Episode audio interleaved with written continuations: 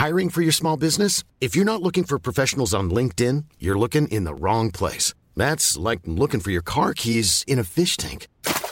LinkedIn helps you hire professionals you can't find anywhere else, even those who aren't actively searching for a new job but might be open to the perfect role. In a given month, over 70% of LinkedIn users don't even visit other leading job sites. So start looking in the right place. With LinkedIn, you can hire professionals like a professional. Post your free job on linkedin.com slash people today.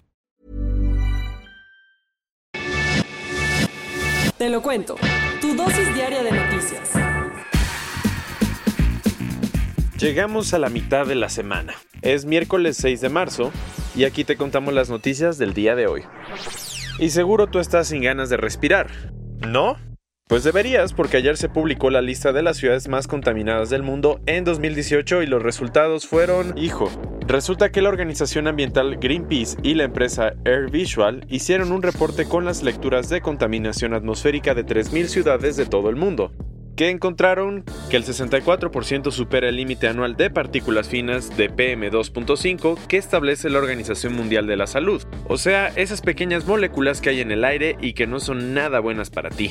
¿Tan grave está la situación? Sí, tanto que cada una de las ciudades analizadas dentro del Medio Oriente y África superan las medidas de la OMS, así como el 99% de las del sur de Asia. El país que en verdad está en problemas es India, pues 22 de las primeras 30 ciudades con contaminación de todo el mundo están ahí. Ups. Gurugram, muy cerca de la capital, Delhi, es la primera en la lista con 135.8 partículas en el aire.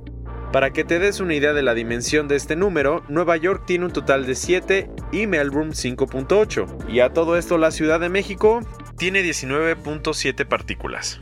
Y ya para terminar, Jeff Saño, el director ejecutivo de Greenpeace en Asia, dijo que lo que el informe busca es hacer que las personas piensen sobre el impacto que puede tener en su vida la calidad del aire que respiran, y que al hacerlo sean conscientes y traten de cambiar las cosas. Y la verdad, no hay que tomarlo a la ligera. Según la OMS, cada año mueren 7 millones de personas en todo el mundo por exponerse a la contaminación del aire.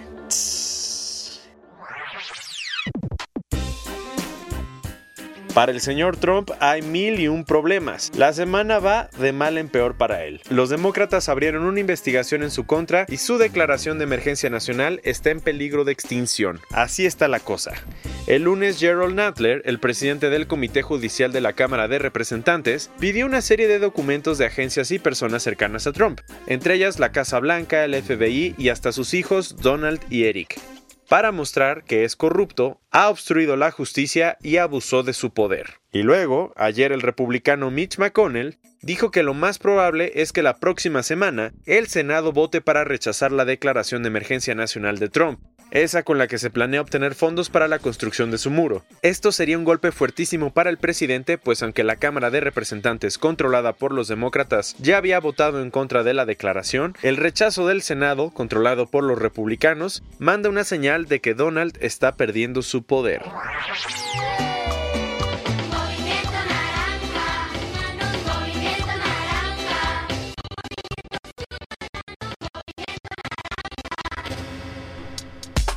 ¿Odias la idea de que tus impuestos se vayan directito a los spots de los partidos políticos?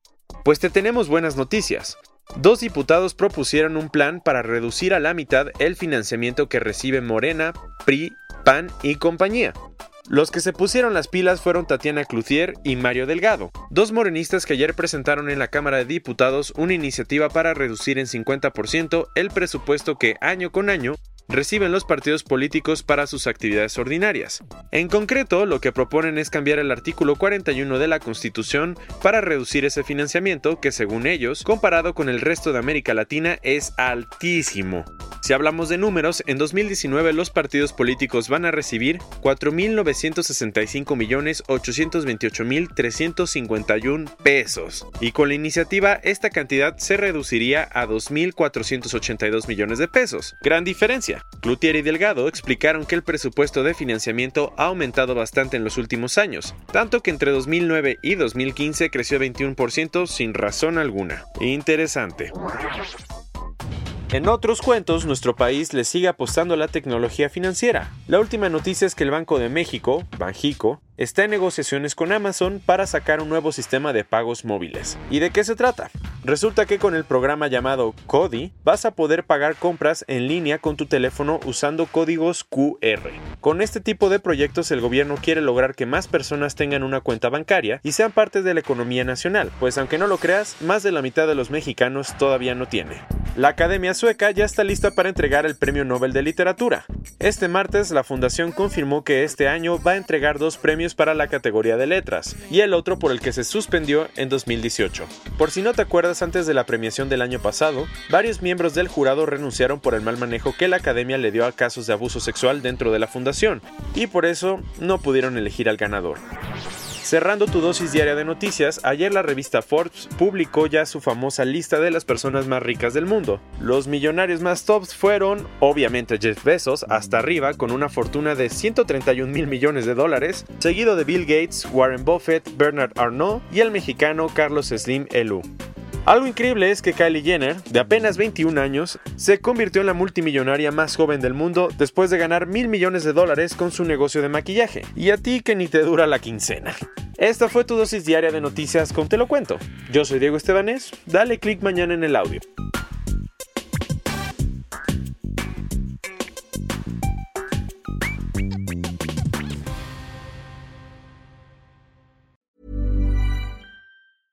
Imagine the softest sheets you've ever felt. Now imagine them getting even softer over time. That's what you'll feel with Bowl and Branch's organic cotton sheets. In a recent customer survey, 96% replied that Bowl and Branch sheets get softer with every wash. Start getting your best night's sleep in these sheets that get softer and softer for years to come. Try their sheets with a 30-night guarantee. Plus, get 15% off your first order at bowlandbranch.com. Code BUTTERY. Exclusions apply. See site for details.